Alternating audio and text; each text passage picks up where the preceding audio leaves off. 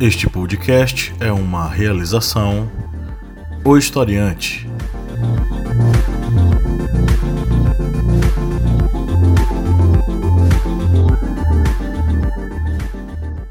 Olá, historiantes, bem-vindos a mais um podcast. Estamos aqui mais uma vez reunidos, todos alegres, contentes nesse calor maravilhoso dessa nossa região maravilhosa aqui na beira do Rio São Francisco. Eu sou o professor Pablo Magalhães, você já me conhece. E aqui, presentes, eu tenho a Lídia Verônica. Olá. E o Márcio Fabiano. E aí, minha gente, tudo em paz? É, remotamente, nós continuamos com o nosso enviado especial é, na China, o professor. Venezuela. Na Venezuela agora, o professor Kleber Roberto. Dá um oi, Kleber. Boa noite, meu povo, boa tarde, minhas senhoras, e bom dia, meus meninos e minhas meninas, tá ok? Tá ok. É... Kleber que não quer mais voltar, né? Ele começou essa viagem ao redor do mundo e saiu da China, foi para Venezuela. Um dia ele voltará, né? Estaremos aqui no aguardo dele. Depois eu vou para Cuba e para Coreia do Norte. Pronto. E a presença especial hoje é da querida Lawrence. Dá um oi, Lau. Oi, oi, povo. Lawrence, é, diz quem és tu na fila do pão. Meu nome é Laurice Soares, eu sou advogada, trabalho para uma instituição de ensino que vai desde o ensino fundamental até o superior, é uma mantenedora confessional e eu estou aqui no Paraná, Maringá, aqui no Paraná. Ok, né? Possivelmente Laurence está num clima bem mais ameno e agradável do que nós aqui. hoje, hoje particularmente, está bem parecido com o clima daí. Não está tão quente, mas hoje aqui está bem quente. Olha, será que bate os 35 graus que está fazendo agora? Não, não chega tanto. não chega tanto. Ok. Então vamos lá, queridos historiantes. É... Hoje a gente mais uma vez está reunido não para debater um tema sobre atualidades ou um tema sobre redação. Estamos aqui hoje para trocar uma ideia sobre o pós-redação do Enem, o pós-prova de, prova de humanas do Enem. E como vocês já sabem, a gente vai aqui trocar uma ideia e apresentar uma série de perspectivas sobre o que aconteceu, dando algumas sugestões, inclusive para você que já né, se submeteu a essa redação para ver se você conseguiu fazer aquela redação bacana, enfim. Além disso, a gente vai fazer alguns comentários sobre algumas das questões que foram colocadas na prova de humanas e na prova de linguagens e comentar algumas notícias que estão rolando por aí, né? Antes da gente começar, é, a pergunta que não quer calar: você já é nosso aluno patrono? Se você ainda não é, saiba que você está perdendo tempo. Nossos alunos patronos eles têm acesso ao nosso grupo secreto e conseguem ter mais material e mais contato com a gente para montar aquela redação bacana e para ficar afiado nas humanas aí, né? Filosofia, sociologia, história e atualidades. Seja aluno patrono, acesse o site apoia.se barra historiante e faça sua contribuição. A partir de um real, você já faz parte dessa família bacana, maravilhosa e de quebra você ajuda esse projeto a né, se desenvolver e conquistar muitos corações ao redor do mundo. Né? Bom, isto posto, é, vamos entrar na nossa pauta de hoje. É, queridos e queridas, o Exame Nacional do Ensino Médio foi realizado, né? E o tema da redação chamou a atenção de muita gente porque foi um tema bastante atual, bastante contemporâneo e que tratou de uma questão que nós aqui no podcast já martelamos várias e várias vezes, né? Então vamos lá. A proposta da redação está ligada ao tema manipulação do comportamento do usuário pelo controle de dados na internet. É... Além de trazer aí é três textos, na verdade quatro textos motivadores para o aluno formular sua ideia, lá embaixo vem a designação de que o aluno ele vai ter que montar a redação com esse tema, apresentando proposta de intervenção que respeite os direitos humanos. É... Enfim, manipulação do comportamento do usuário na internet pelo controle de dados, né? Esse foi o tema que foi fechado e convergiu com alguns dos temas que nós trabalhamos aqui ao longo desse semestre. Falamos muito sobre essa questão e hoje é, vamos trocar uma ideia sobre isso, é, partindo do pressuposto de que nós tivemos um, um, um, processo eleitoral aí que teve muita influência da manipulação dos dados na internet. Muitas pessoas tiveram acesso a informações incorretas que acabaram conduzindo elas, manipulando elas para manifestar determinada opinião sobre o processo eleitoral. Acho que vocês receberam notícias as mais chocantes possíveis, inclusive a revista Nexo ela fez uma, um compilado das cinco principais fake news que foram é, compartilhadas e algumas delas são extremamente absurdas. Por exemplo, a de que o candidato do PT, o Fernando Haddad, se fosse eleito, ele iria legalizar a pedofilia. Né? Isso me deixou extremamente chocado pelo fato de que, meu Deus do céu, qual é o limite que essas pessoas né, têm para falar sobre esse assunto. Agora, sim, é, é um tema complexo para alunos do, do, ensino médio. É complexo, mas não é difícil. Por quê? Pressupõe que eles têm uma, uma, um conhecimento para além dessa limitação que essas notícias falsas passam. Manipulação de dados tem a ver, inclusive, com aquilo que o próprio Facebook faz ao pegar as preferências de determinados usuários e jogar de volta para elas com indicações de páginas ou produtos a serem adquiridos de acordo com essas é, esses interesses específicos, né? Então, essa manipulação ela não é, ela não acontece de forma, vamos dizer assim, é, apenas com viés de que vamos causar o mal em tudo. Essa manipulação de dados ela existe em qualquer aplicativo móvel. Você vai falar, Kleber? Isso. É, porque essa manipulação de dados, como já vem ressalvando o professor Pablo, não se refere também só à questão política. Muitas vezes uma pessoa ele vai ali faz uma pesquisa num desses sites de produtos, vai procurar tipo um fogão, por exemplo, em um site desse de compras, e quando vai abrir o Google, as propagandas que estão do lado, as propagandas que estão nos sites são daquele mesmo produto que você pesquisou. Ou seja, as empresas já utilizam os algoritmos de pesquisa nesses sites de, de compras de, de, produtos e quando você pesquisa, se você não fechar aquela compra, ele começa a aparecer em outros sites, exatamente forçando ou até mesmo é, indicando a pessoa a ter que comprar aquele produto. E muitas vezes a pessoa, por ver repetidamente aquelas é, propagandas, acaba sendo induzido a fazer uma compra e muitas vezes não é nem um produto que a pessoa deseja ter no momento. Só fez uma pesquisa para saber um preço alguma coisa. Mas o bombardeio através da internet desse produto faz com que a pessoa muitas vezes venha adquiri-lo sem a devida necessidade. Pois é. E assim, é uma questão que está presente em, vamos dizer assim, em qualquer aplicativo. Porque é, essa questão da preferência do usuário, por exemplo, a gente usa muito Spotify. O Spotify trabalha muito com as preferências do usuário. Então, cada vez mais que você vai escutando determinado tipo de música, essas músicas elas vão é, músicas similares parecidas elas vão acabar sendo indicadas para o usuário de acordo com sua experiência. Então essa, esse, essa manipulação dos dados esse uso dos dados tem a ver com uma coisa que todo aplicativo faz. Por isso que eu estou falando sobre essa questão. Não é necessariamente algo negativo. É uma questão de personalização da navegação da pessoa. Entendeu? É, Agora, qualquer, qualquer mídia digital hoje usa isso é, para todos os sentidos, você minimizar para um assunto só é meio tonto até. Isso.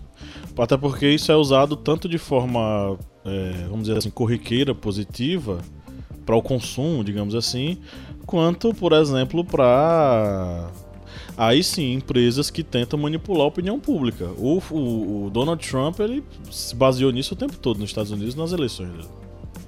Até porque tem algumas marcas que elas não vendem necessariamente o produto, mas o conceito, né?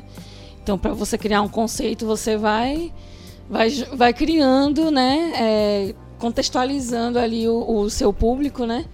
Para ele aceitando aos poucos alguns, né? É, alguns conceitos daquele, daquele, como é que se fala? Do conceito todo, né? Do conceito completo. Você que é publicitário, acho que sabe o que eu tô falando, né? Como é que é, Lau? Do do valor que eles querem passar. Eles querem vender uma ideia. Eles estão vendendo uma ideia para você.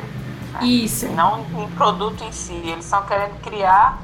É que eles criam um conceito, né? da ideia, da ideia. O digital influencer, né? Que ele, ele tem um estilo de vida, ele vende um conceito.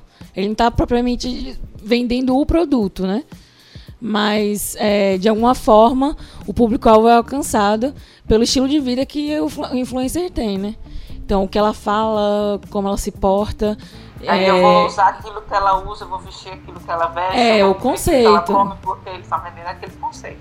É, o estilo de vida, né, que ela está vendendo. É, isso foi abordado até pelo historiante em uma live. O professor Pablo bem recorda que nós abordamos exatamente sobre a questão dos digitais influencers na sociedade. A influência grande que eles vêm tendo, muitas vezes até maior do que, digamos, os já é, batidos atores de, de novela, de, de, cantores. Hoje em dia você fala de um digital influencer, é, vou citar aqui um tipo Whindersson, você não assistiu um vídeo dele, mas você sabe quem ele é. Sim. Sim, Com sim. Certeza. Mas assim, a gente tem que levar em consideração também o seguinte: é... até que ponto isso pode ser colocado como uma obediência influenciada? Porque assim, o texto 4, que é um dos textos motivadores aqui para a redação, fala um pouco sobre essa questão. É, é um texto retirado da BBC, o título é Como a internet influencia secretamente nossas escolhas. E uma das frases aqui desse texto diz o seguinte: O que está em jogo não é tanto a questão homem versus máquina, mas sim a disputa decisão informada versus obediência influenciada. É, isso é, também é, gira em torno do seguinte: não necessariamente o usuário ele vai ter uma resposta imediata diante daquela exposição do conceito ou da preferência. E aí vem a questão: ele vai consumir ou não vai consumir? Se fosse batata, tipo, vai ser apresentado ele vai consumir, seria muito, muito simples. Todas as marcas iriam escolher determinado embaixador de marca e iriam creditar ele, entregar a ele a, a, a, função de, ó, apresente isso, você é uma pessoa muito famosa, para as pessoas consumirem. E aí é que tá. É uma das questões que é levantada aqui, porque o aluno ele vai ter que montar essa redação tendo em mente o seguinte: se ele utilizar o argumento apenas de que a influência causa o consumo, ele já vai estar tá sendo um pouco tendencioso. Então tem que contrabalançar essa questão. A outra questão está ligada ao uso dos algoritmos. Todo mundo aqui tem Twitter? Usa Twitter? Eu, eu uso mal do historiante e de forma bem relapsa. Mas a própria questão dos Trend Topics é uma, uma clara, um claro exemplo disso. Como é que foi que. Qual foi a estratégia utilizada pela empresa do Bolsonaro é, para para fazer, vamos dizer assim, a divulgação do nome dele. Trending Topics no Twitter. Eles pegavam os bots dele, os bots são robôs que fazem, vamos dizer assim, o compartilhamento, o retweet de determinada informação.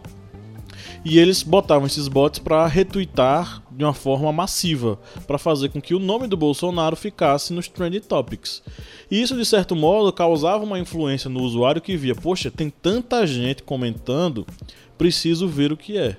E isso, de certo modo, manipulou a opinião pública para, é, enfim, é, deixá-lo mais em evidência e acabar aumentando o número de votos dele, né? De certo modo. É, essa questão, eu acho, assim, eles fazem isso, manipulam, mas também vai muito da questão da, da pessoa que está ali fazendo isso. Voltando no primeiro texto que você tinha mencionado, dentro da BBC, você tem a influência, mas tem o livre-arbítrio também. Porque também, até para eu dizer se não, que não gosto do Bolsonaro, eu também tenho que saber a respeito dele. Sim, sim. É, a, é, essa questão é boa, é bom tudo com limite, né? Mas assim, esse, essa questão de você ser influenciado pela, pela mídia, pelo, por essas opiniões que são construídas e meio que fakeadas ali dentro da. fabricadas ali dentro da mídia, da, das redes sociais, vai muito também do, da, de você. Até que ponto você é o que está sendo passado ali, ou você não tem, você deixou de ter livre-arbítrio, você deixou de ser um sujeito que pensa, você deixou de construir a sua subjetividade, ou você vai permitir que a rede social ele passe isso. É um risco muito grande que a gente hoje vive numa sociedade bem limitada por esse tipo de coisa, mas eu acho que a gente também não pode limitar que essa mídia social vai influenciar em tudo. Foi uma questão de opinião também, opinião de escolha decisiva. Eles construíram personagens do Bolsonaro, construíram, e muita gente boba caiu, infelizmente, me perdoem, até não falar de política aqui. Mas assim. Não, fica à vontade, pode falar, tá aqui não tem limite não. Porque assim, eles vendeu um, uma coisa que ele não pode fazer. Muitas coisas que ele fala, que ele diz que vai fazer, só se ele der um golpe nele, tá, sei lá o quê. Mas vendeu-se uma imagem que as pessoas nem param para analisar no que ele está falando. Entende? Então, aí ele vai comprar, eu compro aquilo ali porque a mídia está dizendo que é para eu comprar. Mas aí vai, a pessoa perdeu o livre-arbítrio, deu a, a outra deu uma máquina à vontade dela para tomar a decisão por ela. Pois é, e, e, obviamente que essa questão ela tem, tem a ver com o modo também como o usuário recebe isso, né? Então, infelizmente, boa parte dos nossos usuários eles são pessoas que não são bem informadas e aí acaba que corrobora com essa manipulação.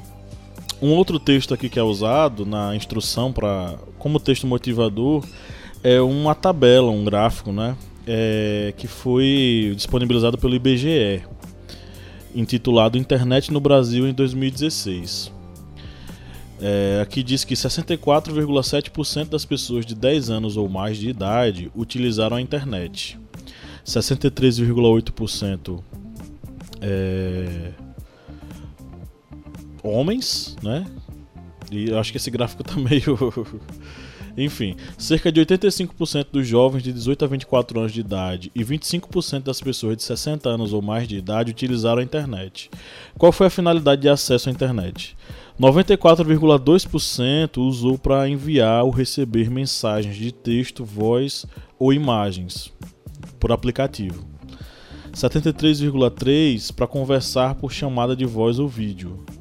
76,4% para assistir vídeos, inclusive programas, séries e filmes. E 69,3% enviar ou receber e-mails, é, correio eletrônico. O que chama atenção aqui especificamente, que eu vou destacar, é essa questão do envio e recebimento de mensagem de texto. Ou seja, o WhatsApp, né, gente? Uma massiva utilização do WhatsApp para receber e enviar mensagem e é, a gente sabe que é, é, essa eleição foi definida especificamente pelas, por essa utilização da, do, do, dos aplicativos de mensagem. Você vai falar, Kleber?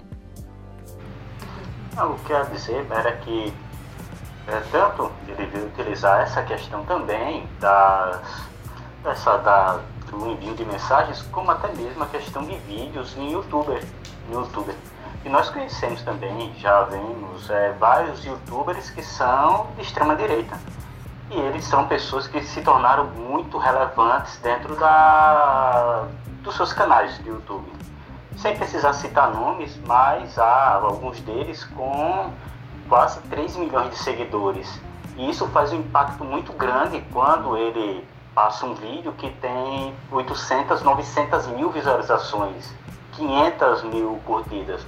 Ou seja, isso tem um impacto muito grande para as pessoas que assistem.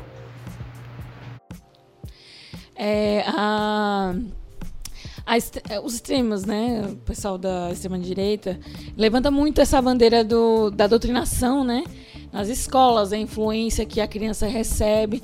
Eles entendem, sim, que é, é, ao que você é exposto, você de certa forma é contaminado, né?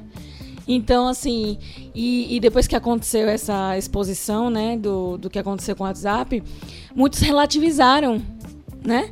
Mas para outras questões, eles, eles acreditam que a exposição do, da sociedade a determinados assuntos é relevante, mas essa questão, né, não é. Então fica meio controverso aí essa essa relativização do, do uso de dados, né? É o que a gente acaba sendo exposto.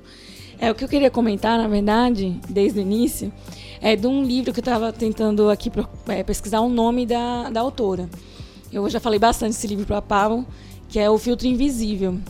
Ele Parzier, eu acho que é o nome dela, é inglesa, ou é ele, não sei.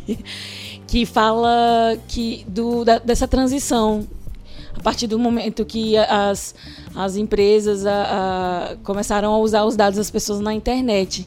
E fomos informados no blog do Google, em dezembro de 2009, eles postaram uma nota falando que usar esses, esses dados, né, os algoritmos, é, para poder avaliar as pesquisas das pessoas. E isso passou desapercebido pela maioria, né? E desde então, é, o Google passou a coletar informações e armazenar informações de, de todos os usuários, né, na verdade. É, tanto que, se hoje eu pesquiso um determinado tema e minha irmã pesquisa também, sei lá, ela está na China, é, o mesmo tema, a, a, a, as sugestões do Google para a gente vão ser totalmente diferentes. Só pelo fato da gente ter gostos diferentes e, sei lá, pesquisas diferentes e. Enfim. É, o filtro invisível, que, né, que ele existe, e ele vai filtrando todas as nossas informações e armazenando e vai expondo a gente ao que eles querem. É, querem que a gente absorva, né? Ou compre ou use. É, é que é, não sei explicar isso. É porque eles utilizam do algoritmo para fazer esse tipo de coisa. O algoritmo é uma, uma ferramenta que faz com que as pesquisas, as buscas, elas sejam, vamos dizer assim, limitadas por determinada esfera ou mundo de informações. Por exemplo, se você. Você acabou de dar um exemplo de como o algoritmo funciona. Um algoritmo ligado à questão da nacionalidade. Se você está na China e por, por exemplo, o Kleber está na Venezuela agora, lá. E a gente aqui, a gente faz a mesma pesquisa na internet. Se, na, se lá na Venezuela ainda tiver internet, Kleber vai ter acesso a uma esfera de resultados completamente diferente da minha. Por isso que tem muita gente usando aquele é, trocador de localização para eles terem acesso à Netflix dos Estados Unidos, não é o pessoal aqui no Brasil para ter acesso. Foi uma coisa que fizeram também com o aplicativo Pokémon Go. Eles utilizaram a troca de localização e acabaram é, enganando os algoritmos e é, usando, o, vamos dizer assim, a localização de Dublin com vários outros Pokémons lá que podiam ser acessados. Então assim, é uma o algoritmo, ele meio que dita as possibilidades do usuário na internet. O Facebook tem um algoritmo, o Instagram tem um algoritmo, o, o Twitter tem um algoritmo, é, o próprio Google tem um algoritmo. E eles limitam a esfera de atuação do usuário dentro da internet. E aí onde está? Essa limitação, ela dá uma falsa sensação de liberdade para o usuário, mas que é uma liberdade limitada. Ele não consegue acessar tudo acessa tudo aquilo que os sites é, principais, os aplicativos principais permitem que a pessoa acesse. Inclusive, eu acho que a nota que o Google fez é justamente para informar os usuários que eles iam tra é, transferir essas informações, se eu não me engano, na época, para umas 50 empresas, assim. Então, assim, estamos usando os dados de vocês, né? As informações de vocês. É porque eles têm que dar publicidade para isso, para poder fazer valer. É, né? Legalmente. Porque pra poder dizer que, que roubou alguma coisa da gente, né? E você foi informado. Se você não reivindicou, o problema é seu. A gente nunca lia a letra miudinha, aí eles fizeram com o nosso consentimento. Porque eles precisavam, né, desse consentimento. Havia publicidade, né, nos atos. Sim. É... Essa, esse negócio é bem, bem, é bem chato. Até. Vocês estavam falando, eu me lembrando da coisa, talvez não tenha nada a ver aqui, mas como é terrível. Eu fiz uma pesquisa um dia desse a respeito de uma geladeira. Eu morei, eu morei em lugares é, na praia por muitos anos aqui. A minha geladeira está caprichando. A gente não está mais na praia, mas está bem ruim a minha geladeira. Estou querendo comprar uma nova. Aí pesquisei um dia. Tudo que eu abro agora tem propaganda de geladeira de todas as marcas possíveis e imagináveis. É. Eu já me enchi, eu já nem quero mais comprar geladeira. Já desisti deixar para a próxima vida agora, porque eu já me cansei. É, você tá lá de boa, de repente, já que te... na sua cara. Muito chato. É, bom, e aí é, dá pra gente destacar aqui nessa proposta de redação é, conceitos que são básicos. Por exemplo, o conceito do algoritmo que a gente acabou de falar, né? E esse algoritmo dando aí uma espécie de encaminhamento em relação ao consumo, né?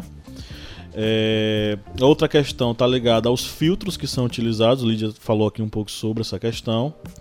É, e a ilusão de liberdade, que a gente acabou de falar. Né? O usuário está limitado dentro dessa ação geral. É, outra coisa, o texto 2 ele fala sobre empresas manipularem a, esse controle né, do dados através desses algoritmos. Então, no final das contas, os, os usuários, através das experiências deles, fornecem a essas empresas os meios e as informações necessárias para que elas conduzam esse usuário dentro da internet. Lawrence falou agora a questão da geladeira. Quando ela pesquisou a geladeira, essa informação foi enviada para o banco de dados, que a gente chama de Big Data. E o Big Data com essa informação, ele repassou para os seus para as principais empresas que Lawrence queria comprar uma geladeira. E o que aconteceu? O Google, o Facebook acabaram é, levando de volta para Lawrence as geladeiras para ela comprar, a exaustão, até ela cansar ou até ela comprar uma coisa ou outra, né? No caso, ela não quis comprar, ela desistiu da geladeira. Né? É, é, isso. 1x0 para Lawrence em relação à internet. Yes, yes, yes. É, então, vejam, são conceitos ligados a essa questão do controle da internet e como o usuário ele acaba sendo influenciado em relação a isso. É, vemos inclusive que a redação está ligada muito à questão da cultura de consumo que nós temos hoje em dia. Essa cultura de consumo conectada, ela é, influencia muito o nosso modo de agir, o nosso, nosso modo de ver a vida. Enfim, eu vou passar para vocês falarem aqui também, mas eu vou dar logo minha opinião sobre esse assunto. Eu achei uma escolha muito feliz. Muito boa. Sim, mas, mas em alta não impossível, né? É, teve essa questão, eu não sei né, como o pessoal está acusando a esquerda de ter feito essa prova. Mas eu acho que é um tema que eles já deviam estar tá querendo abordar há muito tempo, né? E calhou, né, da polêmica aí do. dessa. dessa como é que se fala?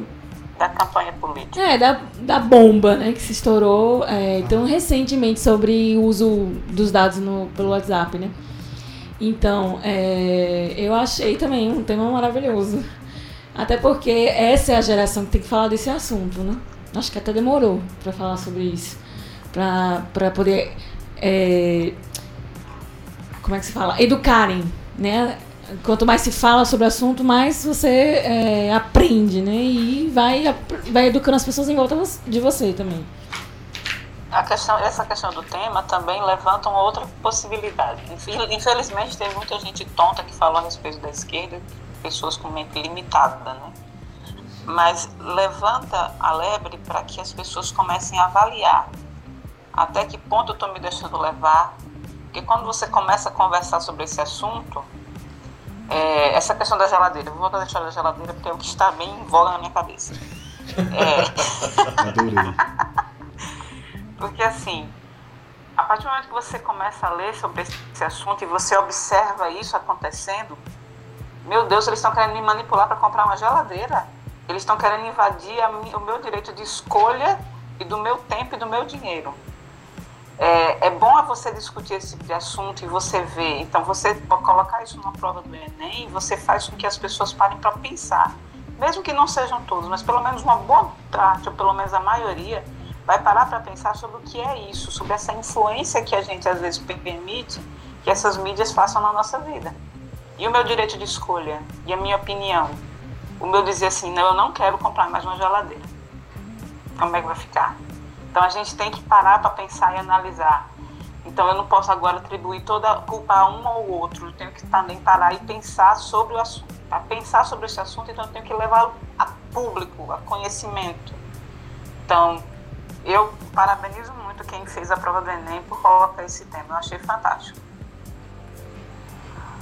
É, foi uma redação que abordou um tema da, da atualidade e também era um tema que não se localiza, digamos, focaliza apenas. É um tema que vem em voga em todo, todo mundo, como por exemplo nas eleições nos Estados Unidos, que teve aquela grande influência é, a favor de Donald Trump, ou seja, vem pegou uma esfera internacional a questão dessa redação, ela não foi localizada a nível Brasil. E foi muito feliz o pessoal é, do que pegou na, e fez essa redação, que foi, digamos, a última redação do nosso período de Enem democrático, né? Porque o ano que vem só Deus sabe.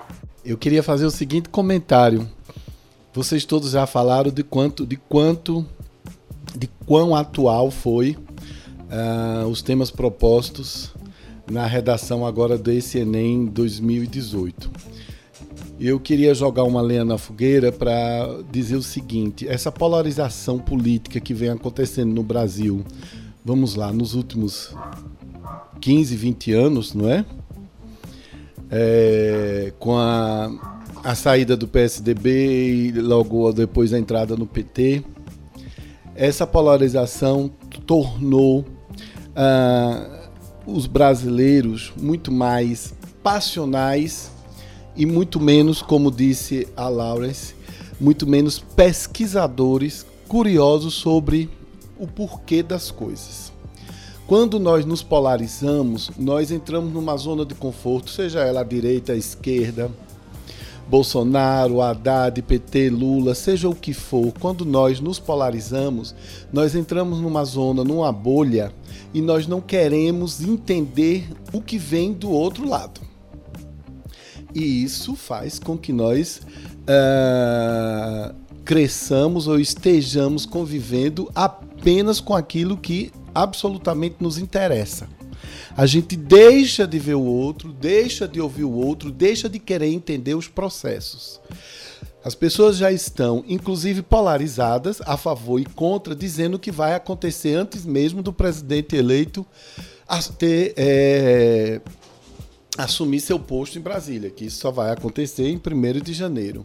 Esquecem as pessoas que prim... no dia 2 de janeiro ele não resolve com uma canetada todos os problemas que ele vendeu como candidato. Não resolve. Não resolve e nós já estamos vendo que o que está acontecendo, ele já está negociando com setores com os quais ele dizia que não iria negociar, ele já está negociando. Muito bem, eu fiz todo esse preâmbulo para voltar norma, é, mais uma vez a falar. O mal do Brasil é a ignorância. O mal do Brasil é essa incapacidade, mesmo nós, e quando eu falo nós, eu me incluo nesse, nesse grupo de pessoas, essa incapacidade, essa preguiça de querer e além de querer entender os processos pelos quais as coisas acontecem.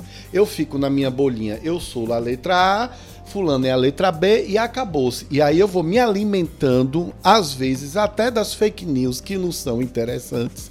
Porque quando as fake news, quando as piadinhas não são interessantes, a gente divulga. Então eu acho que o momento que nós, nós temos é. Esse momento é um momento propício para a gente entender quem eu sou como cidadão brasileiro. Eu não sei o que é o STF. Eu realmente o que é que a gente faz? Vamos, vamos falar sério. O que é que a gente faz? A gente fica postando xingamentos contra o Congresso sem saber que o parlamento existe lá porque nós existimos. Não é? Então, a gente posta as coisas sem saber como é que está é que tá a configuração do, do Congresso atual. A gente começa a falar que fulano, cicrano, que político é ladrão, mas nós continuamos dirigindo e atendendo o celular. Houve uma pesquisa, eu prometo que eu vou, eu vou olhar a fonte segura agora, mas que deu mais ou menos o seguinte: 85 dos brasileiros são contra a lei que proíbe o gato de televisão, o gato. Aquela mania da gente tem de roubar não é o fio que traz a imagem das TVs a cabo, do vizinho, de quem quer que seja. 85% dos brasileiros não querem uma lei que proíba isso. Isso é absolutamente significativo. Eu sempre digo, Brasília, eu conheço Brasília, acho um lugar estranhíssimo, acima de tudo estranhíssimo. Ali energeticamente tem alguma coisa ali empatando. Eu já fui lá algumas vezes e tudo mais, mas Brasília é simplesmente o palco o palco do que nós somos, porque quem nós somos, essa grande plateia que nós somos, está fazendo as mesmas coisinhas que eles fazem. A diferença é que quando você rouba um gato, você rouba 10 reais. Quando você rouba. Ah, uma licitação, você leva 10 milhões. É uma diferença exponencial de valores monetários. Então, a redação do Enem não é uma redação feita por pessoas de esquerda ou por pessoas desse ou daquele partido querendo ou não doutrinar. Não, não na minha opinião. A redação do Enem foi uma redação, como bem disse a Laura, nós precisamos pensar o, a invasão que esses algoritmos, é, é a invasão de privacidade que essa manipulação de dados é, acontece em nossas vidas. Ela se aborrece porque por causa de uma geladeira. Imagine como esse grau de aborrecimento, como esse grau de invasão vai acontecendo se a gente vai deixando isso permitir. Então, a, a nossa situação, para encerrar, é muito mais complexa, é muito mais do que ficar, eu vou ficar no meu lado A, eu vou ficar no meu lado B e vou ficar aqui, porque tem gente que já está com a hashtag eu avisei. Não é? Já está já tá circulando a hashtag eu avisei. Tá certo, você avisou. Mas você só avisou, você fez o quê? Tá certo? Então acho que a gente precisa avançar um pouco mais. Era isso que eu queria trazer para a gente refletir. A escolha da redação, a redação foi a escolha da redação foi precisa, atual, contemporânea e necessária. E aí, já que nós entramos nessa questão mais acalorada, que é. Ah, o Enem foi feito pelo, pelo povo da esquerda, foi o PT quem fez o, o, o Enem. E, e poucas, é, e poucas pessoas sabem que o, a redação do Enem é feita. Na verdade, a prova do Enem é feita por uma autarquia que é independente, que é o INEP, está ligada ao Ministério da Educação. Mas é uma autarquia independente e são eles quem fazem, tendo como base critérios pedagógicos, educacionais, pautados em uma série de, enfim, rigores acadêmico-escolares é, para, enfim, poder chegar nesse resultado aqui. Inclusive, Márcio estava comentando aqui, estava lendo as questões, estava é, bastante, como é que eu posso dizer, animado com as, feliz com as, com as questões aqui da prova. É, e aí, vamos, vamos logo para essa questão que causou, enfim, o próprio Bolsonaro se manifestou dizendo que tem que mudar isso daí, tem que mudar isso daí. Tá ok? É, que é o, a questão aqui nesse caderno, que foi o caderno que Kleber trouxe, né? O caderno 14, né, Kleber? Não, caderno, caderno primeiro dia, caderno 4, rosa, e a questão 14, que é o Acuenda Upajubá. Conheço o dialeto secreto utilizado por gays e travestis. Vamos entrar nessa questão logo, né? Isso aí, historiante, é só para você ver como a gente fica sempre tentando levar conteúdo atualizado para vocês. O professor, ele vai fazer a prova para ter a prova em mãos e saber o que vocês estão passando na hora que estão resolvendo lá as questões do Enem. É, Kleber já, é. Kleber já tá fazendo o jabá do historiante, tá vendo aí? Muito bem. É isso aí. Aí, assim, a questão... Vamos fazer um comentário aqui para quem Vamos, vamos levar em consideração que algumas pessoas que estão nos ouvindo, né, elas não fizeram a redação do Enem, ou só estudaram, mas não vão fazer esse ano, fazer ano que vem, ou a pessoa que já fez, né? A questão 14 diz o seguinte: é... com origem no Yorubá, linguagem foi adotada por travestis e ganhou a comunidade. É... Inhaí Amapô, não faça louca e pague meu aqué. Deixe de eque, senão eu puxo teu picumã. Entendeu as palavras dessa frase? Se sim, é porque você manja alguma coisa de Pajubá, o dialeto secreto dos gays e travestis. Adepto do uso das expressões, mesmo nos ambientes mais formais, um advogado afirma, entre aspas, é claro que eu não vou falar durante uma audiência ou numa reunião, mas na firma com meus colegas de trabalho, eu falo de aqué o tempo inteiro, brinca. A gente tem que ter cuidado de falar outras palavras, porque hoje o pessoal já entende, né? Tá na internet, tem até dicionário. O dicionário a que ele se refere é o Aurélia, a Dicionário da Língua Fiada, lançado no ano de 2006 e escrito pelo jornalista Ângelo Vip e por Fred Lib. Na obra há mais de 1.300 verbetes revelando o significado das palavras do Pajubá. Não se sabe ao certo é, não se sabe ao certo quando essa linguagem surgiu, mas sabe-se que há claramente uma relação entre o Pajubá e a cultura africana, numa costura iniciada ainda na época do Brasil colonial. Essa matéria foi veiculada no site chamado mediamax.com.br em 2017. A questão ela não pede para o aluno fazer uma tradução de Pajubá, ela não pede para o aluno é, fazer uma. É, não é uma pergunta sobre a gramática do Pajubá, enfim, ela, ele não fala nada sobre especificamente isso. O que a questão pede é uma, uma questão de interpretação do aluno em relação ao texto escrito. Por quê? Qual é o enunciado da pergunta? Da perspectiva do usuário, o Pajubá ganha status de dialeto, caracterizando-se como elemento de patrimônio linguístico, especialmente por o, o, que, o que a prova está pedindo é que o aluno interprete o que foi colocado. Por que o Pajubá é considerado um dialeto, né? É... Enfim, e ele é colocado como patrimônio linguístico. Por quê? Qual o motivo? Isso está no texto. O aluno não está sendo convidado a vamos compreender o que é o Pajubá ou vamos fazer uma gramática do Pajubá. É uma questão puramente de interpretação. E a questão certa é a alternativa C, que fala que é, é considerado um dialeto por ser consolidado por objetos formais de registro, ou seja, um dicionário, que é o que está no próprio texto, gente. Isso é uma questão de interpretação. Só que aí aconteceu essa, esse bombardeamento de vários lugares dizendo que essa questão era uma doutrinação, entre aspas, gaysista, de que a, a prova do Enem estava querendo transformar as crianças em gays. Eu vou abrir a palavra para que vocês possam se manifestar sobre esse assunto. É, essa questão é tão tonta porque assim você tem dentro do próprio enunciado o que é que eles queriam.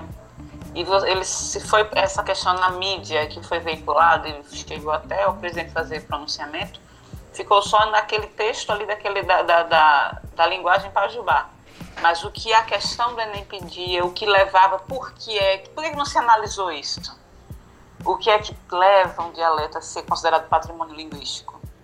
Vamos falar sobre isso, que era o que a questão estava pedindo. Não, tem que falar sobre a questão Pajubá. É, é, eu acho que minimizaram demais essa coisa. Eles pegam uma coisinha, transformam em outra para colocar tudo para a esquerda e tudo o que é o fim do mundo. Eu achei uma coisa absurda e sempre minimizando o que, as, o que é que é a prova que queria de verdade. Você não vê nenhuma reportagem falando realmente Exato. hoje sobre a questão do patrimônio linguístico. Fala só sobre a linguagem pajubá. Exatamente, é, Laura. É, eu concordo com você e volto a repetir o que eu falei antes na, na minha fala anterior. Isso prova o quanto nós somos preguiçosos, preguiçosos, incapazes e infelizes quando queremos é, assumir determinada doutrina, seja ela de A ou B. No caso aí, é, é de uma infelicidade um candidato eleito utilizar isso para é, argumentar a favor de seus preconceitos, porque, é, primeira coisa, eu acho até que ele leu, e se não algum assessor dele deve ter lido essa questão de 14 inteira e entendido o que era. Não é possível, eu não posso acreditar que nem ele, nem alguém ao lado dele não tenha conseguido acertar a letra C. Porque se alguém, ou ele, ou alguém que é, leu para ele, ou leu junto com ele, não conseguiu entender isso, realmente né, eu começo a me preocupar. Agora, sobre dialetos, é, mais uma vez eu faço um elogio à prova. O que é o Brasil, se não um, conjunto de retalhos, de modos de falar, de registros, é, vocábulos que existem de norte a sul do país. E aqui vou falar, eu recordo da primeira vez que fui ao sul do Brasil, que fui a Santa Catarina, eu levei três dias em Florianópolis para entender o, o, modo de falar uh, do, do manezinho. Não é? Eu já falei isso, acho que até em outro historiante. É, exato. Ah, isso é maravilhoso. Eu levei três dias, mas foram três dias que eu fiquei muito contente, animado e fascinado por saber que brasileiros como eu, na outra ponta do país, falam, certo? Tem uma, um, um certo modo de falar, é, utilizando a língua portuguesa, mas com outras palavras. É, até com outro modo. É, é... Uma linguagem meio cantada. Bem cantada, não é, não é maravilhoso? Eu fiquei encantado, Laura, com aquilo. Que é a mesma. Exatamente. E assim, a, a, o que é que a gente. Qual é a sensação que a gente tem? Eu tive uma sensação enorme de riqueza. A bandeira é a mesma, o hino é o mesmo. A gente dá bom dia do mesmo jeito, se escreve B-O-M, dia, bom dia. Mas aquele jeito é um, é um, outro jeito de falar. Como há diferenças de falar entre o Nordeste e o Sudeste e entre aqui, onde nós estamos, no submédio de São Francisco, nós não falamos exatamente igual aos petrolonenses que estão a um quilômetro de distância de nós, juazeirenses. Isso é riqueza. Isso é a, a cultura diversa. E quando isso é patrimônio. Exatamente. E quando registramos isso por escrito, nós estamos dizendo: isso é fascinante, isso somos nós. Sim. É, nessa questão, é, ela foi realmente uma questão muito bem elaborada, assim como a própria prova de humanas do Enem, ela é uma prova que a cada ano ele vem se desenvolvendo cada vez mais e cada vez vem surpreendendo pela abrangência de, de, de fatos que ela, a própria prova aborda. Só lembrando que essa prova ela também não é feita de forma, digamos, aleatória. Tipo, as pessoas que elaboram essas perguntas, elas veem um, um outdoor na rua e dizem, vou fazer uma, uma pergunta sobre esse outdoor. Não elas são baseadas através cima da base nacional comum curricular, ou seja, elas têm como base aquelas informações que são passadas em sala de aula. E essas perguntas, elas acabam indo todas parar num banco nacional de itens, que é um local onde ficam todas essas perguntas que são utilizadas ao longo dos vários ENEMs e pouquíssimas pessoas têm acesso a esse local. E isso vem, logicamente, dar aquele sigilo, aquela segurança à prova, já que ela, como aborda é, tantos itens, tantos, tantos fatos, ela acaba trazendo essa riqueza de, de questões durante, durante a própria é, execução, realização de, dessa prova. Isso aí vem até a questão que eu vou utilizar no nosso pinga-fogo para o Márcio. Mas eu vou falar daqui a pouquinho a minha pergunta. É, Kleber, eu só queria, tá só, que, só queria falar, é, pegando rapidamente o gancho aí, é, e são questões que são questões é, que são contextualizadas, elas são colocadas de uma forma contextualizada. E aí eu, eu ouvi algumas pessoas dizendo, ah, mas não tinha lá os autores, cadê os caras, os clássicos, não sei o que, gente. Você pega aqui, eu, só aqui um, um, rápido relance aqui. Você tem citação de Tomás de Aquino, Rousseau, Thomas Hobbes. Você tem aqui questões que tem a. É, ligadas à filosofia de Merleau-Ponty, de Alain Dermiguet, de Edward Said, que é um dos clássicos em relação à questão da, do entendimento sobre Oriente e Ocidente e isso aí ligado à questão da sociologia. Gente, estão todos eles, estão todos eles aqui. O Márcio está aqui me lembrando de Guimarães Rosa. Estão todos eles aqui, só que se, se o pessoal está esperando que venha uma questão, o que o autor fulano disse e as alternativas, uma coisa bem positivista e tal, isso realmente não vai ter no Enem, porque a proposta do Enem é ser interdisciplinar, é ser contextualizado, que é uma ideia contemporânea do ensino.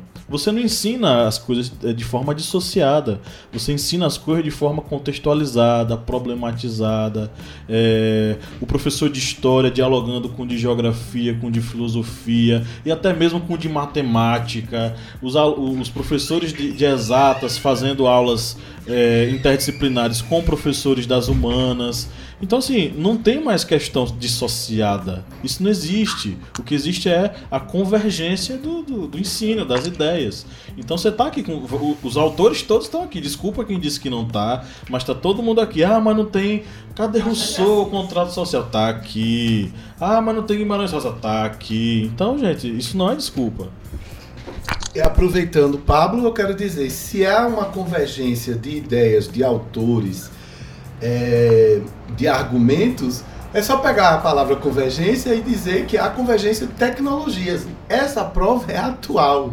Essa prova é uma prova de que realmente quem a, quem a, a elaborou está conectado com esse mundo. É porque a gente, o que Pablo falou, por exemplo, antes nós fazíamos, eu me recordo muito bem, que nas provas de português, de literatura, por vestibulares, então se você tratava de Guimarães Rosa, de Machado de Assis, colocava um trecho é, de um dos livros deles, né, de um dos escritos de quaisquer desses autores brasileiros, e você raciocinava em cima da obra em si, daquele trecho em si, sem, sem fazer uma volta, sem fazer um 360 graus. Mas se o mundo hoje é 360 graus, se nós vivemos em convergência total, a tecnologia é convergente. É? Nós somos mobile, nós somos desktop, nós somos online, nós somos offline, tudo hoje é convergente. Acessar um, um, aplicativo de um banco é convergência. Acessar um aplicativo para paquerar é convergência. Se tudo isso é convergência, por que não utilizar esta convergência de existência, de pensamento, de rotinas numa prova para você ser admitido numa faculdade. Aí tem um sujeito que disse: ah, porque o Google fez uma prova e não sei o que, um menino de 12 anos de Londres é, é, conseguiu responder. É, tá rolando isso na internet, conseguiu responder a questão do Google. Parabéns, querido, para esse menino de Londres. Vamos ver como é a educação na Inglaterra? Pois é, então, na minha opinião, e aí vou deixar a Kleber depois falar também, Lawrence também, né? É, a prova de humanas e a prova de linguagens foi uma das melhores do Enem dos últimos anos. Foi uma das melhores. Que trouxe uma série de questões bastante contextualizadas e que realmente, é, enfim, foram fantásticas. Kleber, diz aí o que você achou. A prova foi excelente. A prova, ela, como você bem citou, as pessoas que se utilizam dizem, ah, não tem os autores clássicos. Não, estavam boa parte deles, ah, não vou dizer todos porque também é impossível uma prova de Enem ter todos os grandes autores clássicos, mas vários deles estavam lá contextualizados e muitos fatos que são da atualidade, que são abordados dentro de sala de aula também estavam lá. Lembrando que essa prova, como já citado, ela não é feita com perguntas aleatórias, elas são feitas com base é, na base nacional comum curricular. É o que passa em sala de aula. E esses, o que pode ocorrer futuramente dessa prova, ela acabar perdendo essa, esse foco é, multidisciplinar em que há várias abordagens como a questão indígena, a questão é, fem, do feminismo, a questão LGBT. A partir do momento em que isso se perde, nós temos o risco desses assuntos também sumirem da base nacional curricular, pois a base nacional curricular ela também é voltada para a preparação desse aluno para o Enem e para uma vida acadêmica. Isso mesmo. E eu acho que também essa questão da, da, da prova ser tão completa e complexa, é, abordando vários assuntos que para alguns não é realidade, mas é uma realidade brasileira. É, não só traz só a questão do desafio, né, de, da prova em si, é a questão técnica, mas também conhecimento de, de determinados assuntos. Eu mesmo, quando faço uma prova e, e, vejo alguma coisa que eu nunca ouvi falar ou é novo para mim, causa estranheza, depois da prova eu vou lá pesquisar, entender o que é aquilo, do que, que, se trata. E eu acho que é uma boa forma também de, de despertar essa, essa, esse, essa questão do, do querer saber, né? Do conhecer. E avaliar, né? Afinal de contas, você é um ser humano, você convive com outros seres humanos e todas as complexidades que o outro ser humano vai trazer. Então, assim, é, independente da parte técnica, é, você também pode ser avaliado pelo seu. É, como é que se pode dizer? Conhecimento social, né? Conhecimento humano. Conhecimento né? humano, né? Prova de humanas. Né? Mas é porque você tem que pensar justamente isso. Você está falando é bem correto, Lídia. Muito meus parabéns à família. Pode falar aí o que, você achou da prova, querida. Eu achei muito massa porque você realmente você aborda e você tem autores que são bem diferentes entre si. temáticas diferentes, proposições diferentes para você levar as pessoas para pensarem dentro, fora do seu, do seu mundinho. Você conseguir ir além, você conhecer o outro, você saber do outro. E é muito importante o que você falou. Aquilo que eu não conheço, que eu não consegui interpretar, eu buscar depois saber. Não ficar falando, mas buscar saber o porquê, buscar saber como. O buscar a busca do conhecimento, né?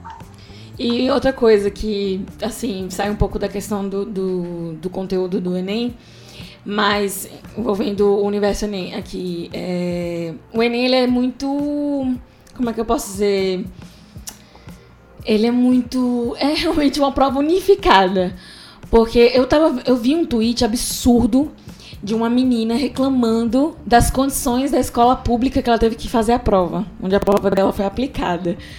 E aí ela tomou conhecimento, né? De que a, a realidade é de um pouco diferente da dela. Que aí, é, entre outras questões, né, que a gente é, já falou antes, mas é bom, assim, não sem querer polemizar, mas abordar aqui, né? Essa questão do, do meio ambiente escolar influencia, né? É, e aí ela reclama que é quente, que não tem condições de fazer a prova, porque é, é um, um ambiente muito é, desconfortável. Ou seja, é, você aí já, já toma conhecimento da realidade do, do coleguinha ali. Ela levou o casaquinho dela saber fazer É, né? Ela achou que era a, a, o cursinho dela, né? Ar-condicionado, aguinha gelada, né? Todo mundo muito camarada. E enfim, aí eu achei legal assim de ver, por um ponto, a questão do Enem ser tão. É, Enem é aquela coisa assim, ninguém. É, o Enem não vem testar a sua classe social, é o seu conhecimento. E aí essa, ela provou que realmente é, existem diferenças sociais que devem ser é, analisadas, por exemplo, pelas cotas, né? Assim, que existem barreiras e dificuldades, por exemplo, para se fazer uma prova. Ela viu quão dificu quanta dificuldade é, você tem em fazer uma prova no calor, por exemplo. Essa questão da. Eu ainda. Uma coisa que não tem nada a ver, é uma, uma, piada, uma crítica ácida, tá? Falaram tanto dessa questão, ah, porque a prova gay existe, não sei o que. Até agora eu não vi ninguém falando da, da cor da prova, né? Porque ela é rosa. Não, sei, mas teve prova rosa. Aí às vezes, ah, não, mas tinha prova rosa. Então, o gaysista, é, o MEC gaysista queria inculcar nos alunos a ideia do rosa, gay, não sei o que. Enfim. Ah, é? Então tá. É, nós deixamos a pergunta né, nos nossos stories aqui do, da, do o historiante no Instagram. O que você achou da prova de humanas e do tema da redação do Enem deste ano, Enem 2018? Nós tivemos aqui é, arroba Guimarães, ele achou excelente. Nós tivemos aqui também a nossa caríssima Valéria Ponta Adriano, que está sempre participando aqui conosco. Fui bem na prova, questões bem elaboradas, a redação, o assunto foi muito bom, mas fui mais ou menos. Mas aí, quem sabe, ela teve sorte. E nós tivemos aqui também é, S underline Evelyn. Ela achou a prova top. Esse, Bom, teve a colaboração aqui também da Izzy Monaísio, né? Ela disse que a redação foi um tema muito atual, mas os textos motivadores poderiam ter sido mais amplos. E falou também, é, achei muito boa a prova de história e filosofia. Ok. É, o Eduardo Underline Duarte 619 disse: Com o historiante, os seus podcasts é impossível ir mal, coraçãozinho. Beleza, valeu. Estamos aqui trabalhando sempre para, enfim, ajudar vocês nessa empreitada, né, que é passar aí no vestibular. A S. Evelyn voltou aqui dizendo que as abordagens foram ótimas e o tema da redação também. Bacana, a gente também achou aqui bem legal. O Tayson Silva é, falou que teve MLK, Conceição Evaristo, teve reflexões sobre racismo, gays, família, etc. A educação resiste muito, é isso aí, Tayson, estamos aqui na resistência nesse processo, né? O Juan.igor disse: Eu não fiz, tudo bem, não tem problema, faz ano que vem, Igor. É, o, o underline Rubens 10 falou muito extenso. Né? Algumas pessoas reclamam mesmo da duração do Enem e a quantidade de provas, dizendo que o tempo é insuficiente. De fato, a pessoa tem que estar tá bem regradinha com o tempo para não se passar e acabar né, deixando questões em branco, enfim, ou não analisando devidamente as, as questões. O Diego o Underline Alves disse que acho que eles poderiam falar de algo mais relevante, como por exemplo 100 anos da Primeira Guerra e 30 anos de Constituição. É, Diegão, nós temos um problema aí, né? Porque o que é que é dito, o, o que nós consideramos como relevante para o processo de análise histórica? Uh, eu falo como historiador em relação à prova de humanas a prova foi muito bem elaborada porque as questões elas foram bastante contextualizadas e tiveram bem uma pegada assim de observação, análise e trabalhar todos os conhecimentos que foram estudados aí ao longo do ensino médio. É, tudo bem que são coisas interessantes falar sobre datas comemorativas, né? mas é, datas comemorativas não necessariamente podem ser colocadas como mais importantes do que outros assuntos, tá?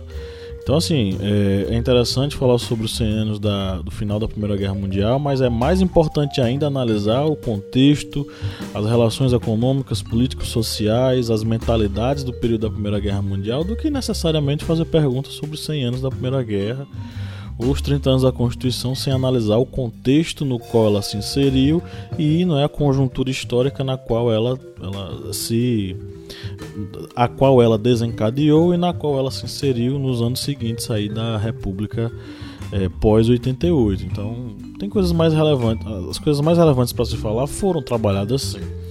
OK? Pinga fogo pro Márcio. Nosso caríssimo aristocrata, meio sem dinheiro, Márcio. É, professor Márcio, é, nós temos, é, o presidente, ele fez uma declaração essa semana que disse que no Enem 2019 ele quer a, provas, a prova em mãos. Que ele quer analisar exatamente para evitar passar o que ocorreu nesse Enem agora com uma pergunta do, do Pajubá. E com certeza qualquer outra pergunta que não vá, é, digamos, é, ir de encontro ao que ele é, deseja para um país, um país é, que ele quer conservador, em que as minorias não tenham voz. Bem, para ele fazer isso, ele teria literalmente que quebrar uma das principais normas do INEP, que é exatamente o sigilo ao seu é, Banco Nacional de Itens, ao Banco Nacional onde estão tá as perguntas que são utilizadas no Enem. A partir do momento em que ele tiver acesso, ou o ministro da Educação, que segundo se comenta vai ser um general, é o general Alessio Ribeiro, se Bolsonaro ou esse general que será possivelmente ministro da Educação tiver acesso a esse banco de itens, esse banco de perguntas, o sigilo da prova ele acaba é, entrando por água abaixo, não, não terá mais, digamos assim, esse sigilo. Mas a partir do momento em que nós tivemos uma influência governamental, nós poderemos ter o que, professor Márcio? Nós poderemos ter uma prova de Enem que ainda é voltada para as questões sociais que abordam aqui o nosso, nosso país, as questões sociais do Brasil, ou com essa abordagem do governo, essa abordagem externa, nós teremos uma prova do Enem voltada para o governo, para analisar o que as pessoas estão, o que as pessoas acham dessa, é, digamos, nova educação é, que, que será pré, é, poderá ser instituída por Bolsonaro, já que Lembrando, esse ministro, ele é uma das pessoas que defendem a chamada história verdadeira da ditadura. Por aí você já imagina o que vem por aí. Olha, eu acho tudo isso, no mínimo, desastroso. Desastroso para tudo que foi construído com, com seriedade por essas equipes do médico, do INEP. É, eu acho que o, o Enem, eu, eu não, não sou da geração Enem, Eu sou da geração FUVEST, vestibular, marcando ali o xizinho e tudo mais. Acho que o Enem é um avanço, como todo, como toda prova, como todo processo, tem seus questionamentos, tem seus ajustes ao longo do tempo. Ajustes esses que vão sendo fazendo de modo para que ele se torne o mais democrático, o mais correto do ponto de vista intelectual, o mais preciso do ponto de vista das questões históricas. Né? O Enem tem, é, tem se caracterizado por isso. Né? Nós somos observadores do, do, do crescimento do Enem nisso. Vai ser um horror, vai ser lamentável que isso aconteça. Mas sabe o que é que eu acho, Kleber? É o que eu falei. A gente, por, por, o que eu falei lá no meu primeiro momento, a gente, por preguiça, por ignorância, também por, por essa mania de escolhermos o nosso lado e dali ficarmos atacando o outro, a gente não começa, não, não começa a refletir sobre os processos. Primeiro, há que se lembrar uma coisa: o presidente eleito foi eleito de forma democrática, mas ele é um presidente que, quando se junta os votos do candidato derrotado e mais os votos das abstenções e nulos, ele não é um presidente com 100% de aprovação dos eleitores do Brasil. Então ele vai governar para todos os eleitores. Nós temos aí um Congresso que está se configurando, evidentemente, mais a mais passível de ficar do lado dele, mas é um Congresso que tem uma oposição interessante, né? O Partido dos, dos Trabalhadores, que fez oposição a ele, tem o seu maior número, enfim, as coisas não vão ser é, tão fáceis assim. O que eu queria registrar é, era o seguinte. O, hoje eu falei com um amigo, inclusive ao telefone, nós estávamos comentando isso. Essa questão do, do desse medo, desse pavor com o movimento LGBT, com essa o gaysismo, essas coisas, realmente é uma coisa que eu começo a me preocupar porque eu fico achando, será que tem alguma coisa aí com eles e tudo mais? Sabe por quê, cara?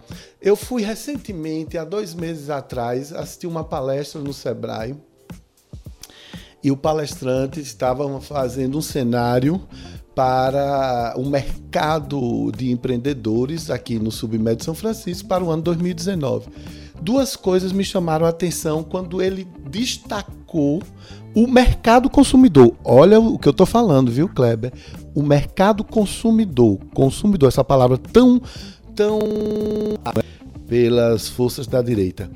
É, ele falando sobre o mercado consumidor, ele disse os empreendedores médios e pequenos uh, de Juazeiro ainda não se atentaram para dois grandes públicos. Um era o público das pessoas que estão acima do peso, das pessoas obesas, e o outro era justamente o público LGBT. Quando uma entidade como, como o Sebrae, que usa dados, números, gráficos, que tem acesso a vários vetores e índices de informações sobre economia inovação empreendedorismo, assume dizer isso em público e diz isso de maneira tão tranquila porque ela sabe, olha, esse povo existe e precisa é, ser atendido, ser, precisa ser satisfeito é, pelos tais algoritmos, eles precisam comprar geladeiras que Lawrence não quer mais, eles precisam comprar geladeiras e outras coisas mais.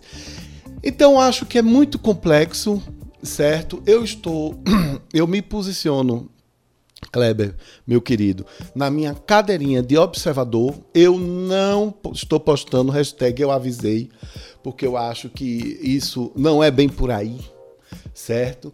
É, eu estou esperando muito chegar janeiro, as coisas não vão ser fáceis, não vão ser. O que eu lamento muito, Kleber, é que nós vamos ter um período de mediocridade. O que eu vislumbro é um período de mediocridade. Quando nós estávamos justamente consolidando um, um período de riqueza intelectual que vem justamente da diversidade de culturas mas as pessoas vão estar atentas. Não é, é, não é exatamente esse joguinho de Bahia e Vitória, Náutico e Santa Cruz que está se prevendo. O Brasil é muito maior do que isso. O Brasil é muito mais complexo é, do que isso. O Brasil tem muito mais coisas do que isso, né? Então é, é nesse sentido. Mas eu não, eu, olha, vamos, vamos esperar o Enem do ano que vem. Tomara que não, tomara que eu esteja errado.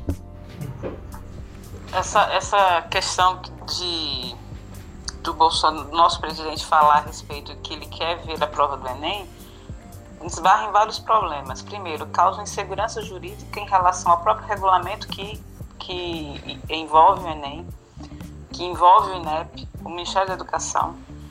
É, esbarra também qual é a expertise que ele tem para avaliar a prova do Enem. Isso. E uma das principais coisas, ele como presidente do Brasil, ele não tem a, a opinião pessoal dele, ele tem que deixar na casa dele. Quando ele se coloca como presidente da República, ele fala em nome da nação.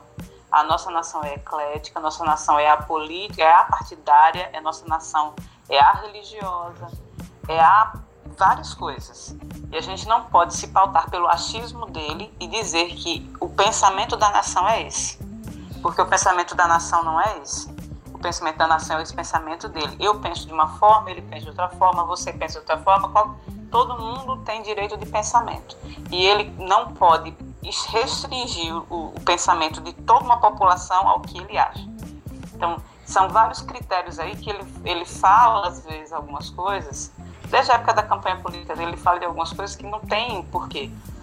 É, várias coisas. Você antes é, é, é tinha falado a respeito do que ele vai fazer no primeiro ano. Muita coisa que ele vai fazer no primeiro ano é o plano plurianual que a Dilma deixou para trás. Porque o plano plurianual que todo presidente tem são de quatro anos, mas começa no segundo ano de mandato dele, termina no primeiro ano de mandato do próximo. Que ele tem que se ater a ele. Ele pode acrescentar e excluir algumas coisas, mas ele não pode excluir todo. Então, ele ele fala coisas que ele às vezes parece que não tem conhecimento para chegar lá e sentar como meu presidente. E, e minha preocupação é essa. É, assim, é, realmente ele não sabe o que, ele está fazendo, não, viu? É, é, bem, é bem no achismo. Sim. E aí me preocupa uma pessoa que vai sentar e se me representar como nação perante até os, perante os organismos internacionais sobre com os achismos dele.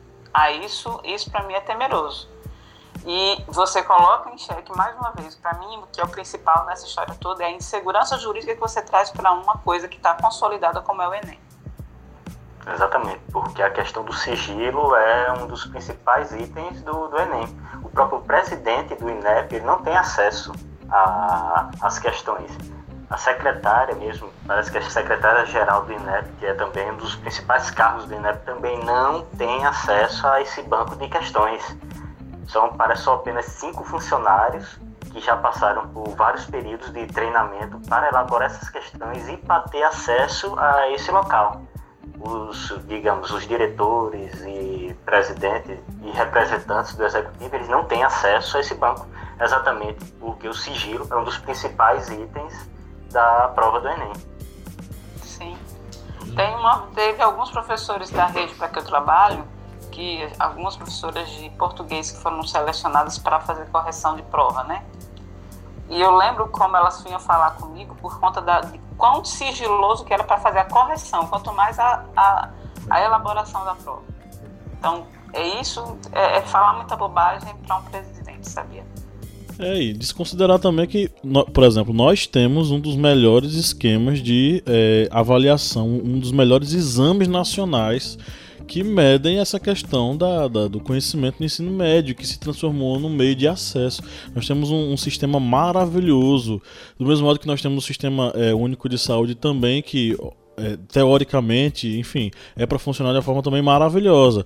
A questão é que a, é, o brasileiro ele tem uma espécie de, sabe, ele odeia aquilo que é de casa e adora aquilo que é da casa dos outros. Sabe, é uma, uma questão terrível, sabe? E somando isso agora, é, a gente fala muito sobre essa questão do Enem, a gente soma isso a ano que vem, por exemplo, essa discussão de escola sem partido, que já é outra sandice, uma outra idiotice que estão querendo impor. E aí essa escola sem partido vai acabar entrando na, na, no próprio, na própria formulação do Enem do ano que vem sabe? Então, eu, eu particularmente temo muito sobre isso. Mas de modo geral, a prova do Enem ela foi muito bem feita, muito bem organizada. É, eu e Kleber aí vamos fazer ao longo do, desse dos próximos meses é, alguma, alguns vídeos analisando várias questões do Enem, né, para solucionar junto com os, os, alunos. Então você que está ouvindo aí, fica ligado no nosso canal no YouTube que você vai ter muita resolução de questão lá. E é, infelizmente nós tememos pelo futuro do, do, do, do Enem, né? Márcio. Pinga Fogo, do Márcio. Kleber, agora é minha vez, né? E é? É, querido. Você, você sempre com essas suas palavras. Cuidado, qualquer dia desse eu mando lhe processar. Kleber, querido. Como é que você processar na Venezuela? Hã? Eu tô na Venezuela, mas você processa Eu só quero lembrar de você de uma coisa: os aristocratas falidos estão em todos os lugares do mundo. Lembre-se bem disso. Kleber, é, a minha pergunta é direta e peço a Laurence que contribua, que ela fez tão bem hoje. É, você aceita que seus alunos em sala de aula filmem a sua aula? Não. Isso é até uma questão na, de que uma pessoa não pode ter a imagem exposta sem a sua devida autorização você não sabe o que um aluno ele vai fazer. Uma coisa, por exemplo, é filmar um conteúdo. O quadro ali está com conteúdo, ele está com preguiça de copiar e tirar uma foto. Outra coisa é ele utilizar essas imagens, deturpar essas imagens que nós sabemos muito bem que isso ocorre nessa eleição mesmo, o que teve de imagens deturpadas para fake news foram demais. E aí, a deturpação de uma imagem, de uma de um discurso, de uma aula, pode ser terrível, tanto para um professor como para uma instituição de, de ensino.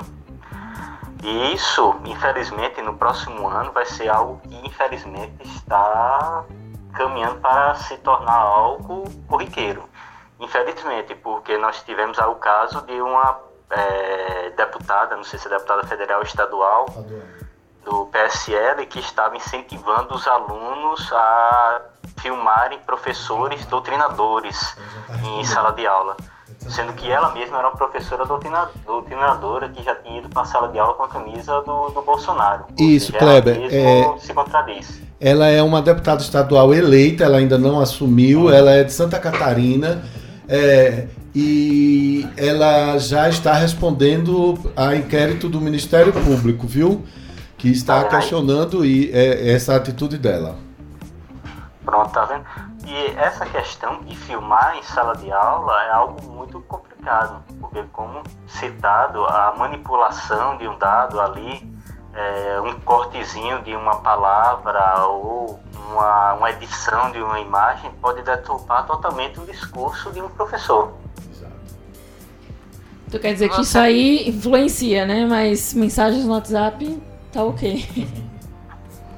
Não, mensagem notizada. Ah, a imagem deturpada, alterada, vai automaticamente ali para o WhatsApp. Isso aí, com certeza. O aluno foi ali, editou uma imagem, tirou um trechozinho, uma frase, umas palavras, editou ali, jogou no WhatsApp. O que o professor está falando aqui?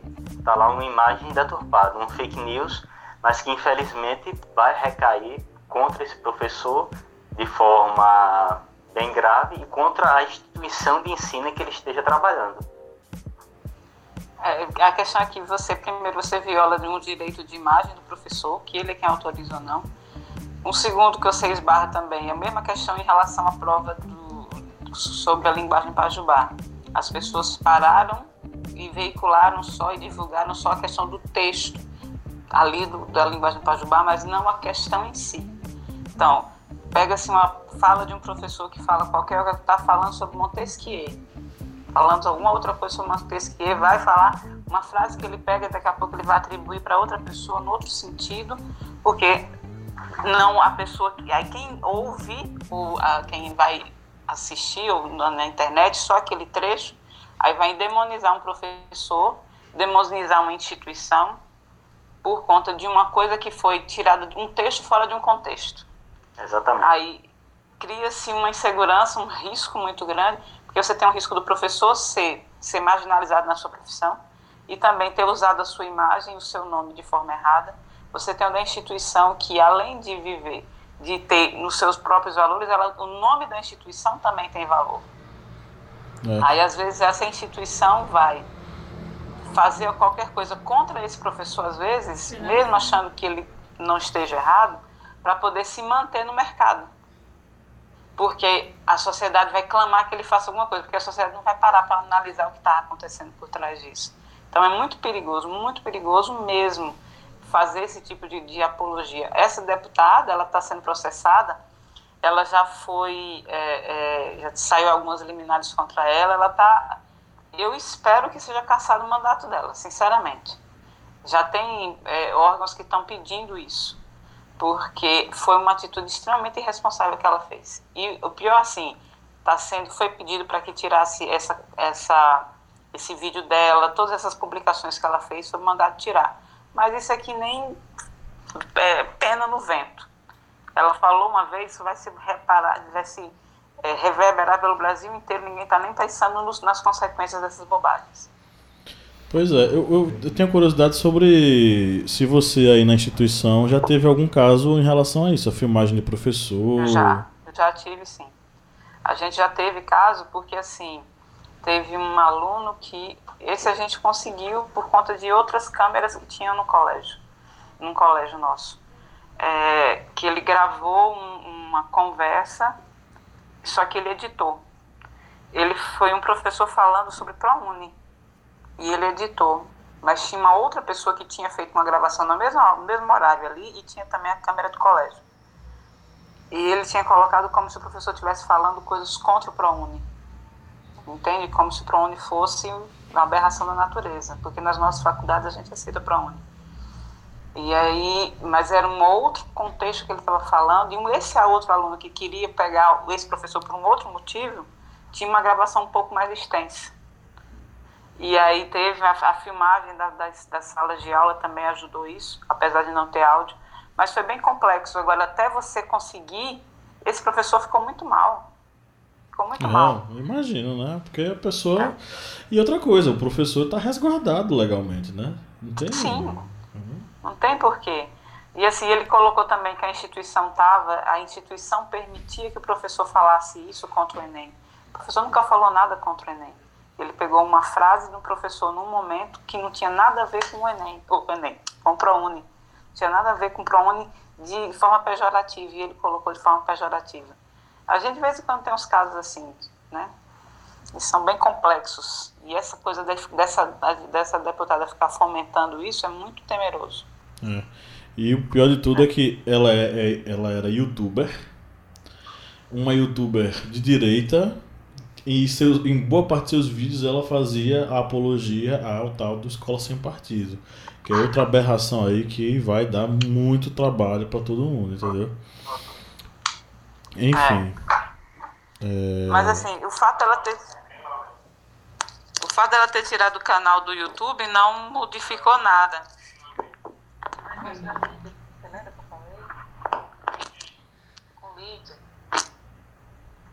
Negócio que ela, essa questão dela ter tirado o canal do YouTube não diminui o que aconteceu. Infelizmente. Não, claro. O que o dito já foi dito, né? Inclusive os jornais já reproduziram isso. Bom, minha gente, vamos agora para a nossa rodada de indicações. Dicas culturais. Quem começa?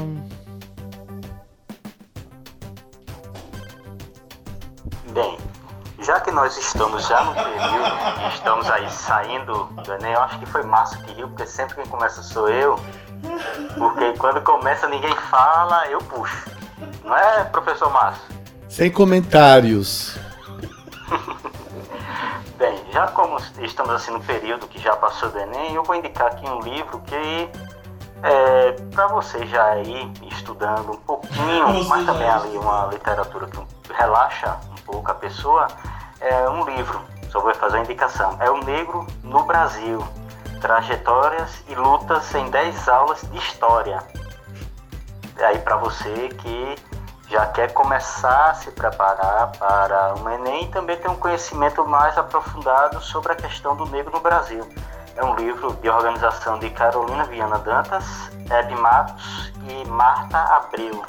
Esse livro não é um livro grande, é um livro pequeno e exatamente são aulas que destacam a condição do negro no Brasil e que tanto é bom para conhecimento sobre essa questão, como também para você aí que já vai começar a se preparar para um Enem 2019, porque a educação nunca para.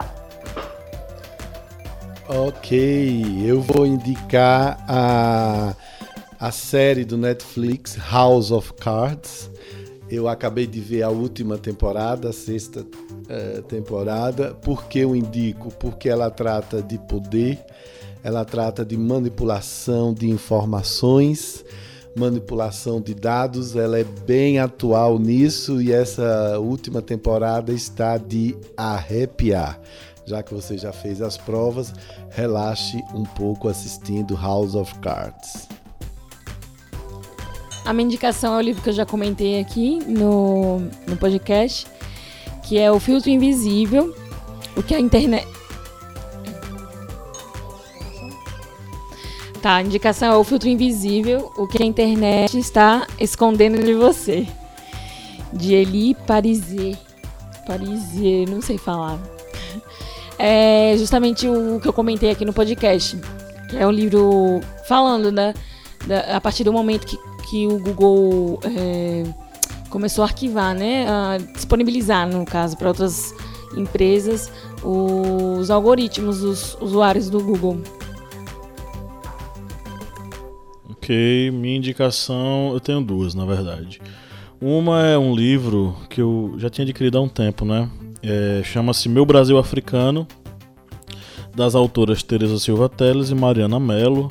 É um livro voltado, é, é da editora da IBEP, né? É um livro voltado para todos, né? E ele trabalha a história e cultura afro-brasileira é, de forma bem focada e, e, levando em consideração aspectos é, históricos, políticos, geográficos, linguísticos, culturais, é, culinários, enfim e é, de um modo em que você, por exemplo, pode ler para conhecer você aluno, você professor, você que nem é aluno nem professor, mas está afim de dar uma, uma lida em alguma coisa interessante. É um livro com uma linguagem muito bacana, voltada para todos e apresentando um pouco sobre o Brasil africano, não é? é essa, essa, essa nossa grande parte, não é que enfim, é praticamente uma das, das, das bases mais é, sólidas que nós temos em nossa cultura, em nossa história. Está ligada hoje à nossa identidade, ao nosso, ao nosso idioma, ao nosso falar, enfim. É, a outra indicação é um, é um mini documentário, né? ele tem 50 minutos de duração e é, ele trata sobre as tribos ah, é, indígenas isoladas na Amazônia. É, em tempos de é, negação da cultura indígena, em tempos de que um, um, um presidente eleito é, fala que não vai ter mais uma terra demarcada para indígenas, uma coisa absurda. Esse documentário mostra tribos isoladas né, na Amazônia que ainda vivem em estágio quase que é, pré-histórico e que elas ainda persistem, né, apesar do desenvolvimento e do progresso é, e entenda progresso como exploração e destruição da Amazônia, elas ainda permanecem, né, mantendo aí suas, suas características culturais é, bem, é, é enfim, é, ainda quase que intocáveis. Então esse documentário mostra um pouquinho sobre o contato do, desse antropólogo com essas tribos isoladas e como é, esse contato ele enfim, é, é, ele revela muita coisa sobre o nosso passado indígena, né? Então essas são as minhas duas indicações. Esse documentário facilmente encontrável na Netflix é, sobre as tribos é, completamente isoladas da Amazônia. Falta só a indicação de Lauras. É que eu tô aqui. É porque assim, a minha, a minha indicação é uma coisa bem. tem várias abordagens que é uma série do Netflix que tem Black Mirror, que tem várias abordagens, principalmente em relação à mídia e à manipulação de informações e de, de, de, de como a, a, sociedade fica limitada e rotulada. Né? Uhum. Então, agora que passou o Enem, pode assistir para distrair a mente e pensar um pouco. Ok. Então, pessoal, estamos chegando ao final de mais um podcast. Espero que vocês tenham gostado. Espero que vocês tenham feito uma prova bacana aí, né, esse ano do Enem. Para aqueles que estavam só treinando, ensaiando para o ano que vem, É, espero que vocês tenham ensaiado bastante, porque, é, enfim, a tendência é que ano que vem essa prova tenha algum tipo de modificação, mas estaremos sempre aqui, faça chuva, faça sol, ajudando vocês a compreender um pouco mais sobre as ciências humanas e dando dicas de como montar aquela excelente redação. Queria agradecer a Laurence pela participação hoje, espero que você tenha gostado, viu, Lau? Muito, muito, muito. Pode me chamar quantas vezes você quiser. Estarei aqui. Eu gosto muito do canal, gosto muito da página, sempre acompanho. Já divulguei para os alunos aqui da instituição. Eu acho muito relevante. Ok. É, valeu, ficamos muito felizes com sua participação e é, um abraço para todos os nossos ouvintes e tchau, tchau. Tchau, tchau. Tchau, tchau. Bye, bye. O cheiro.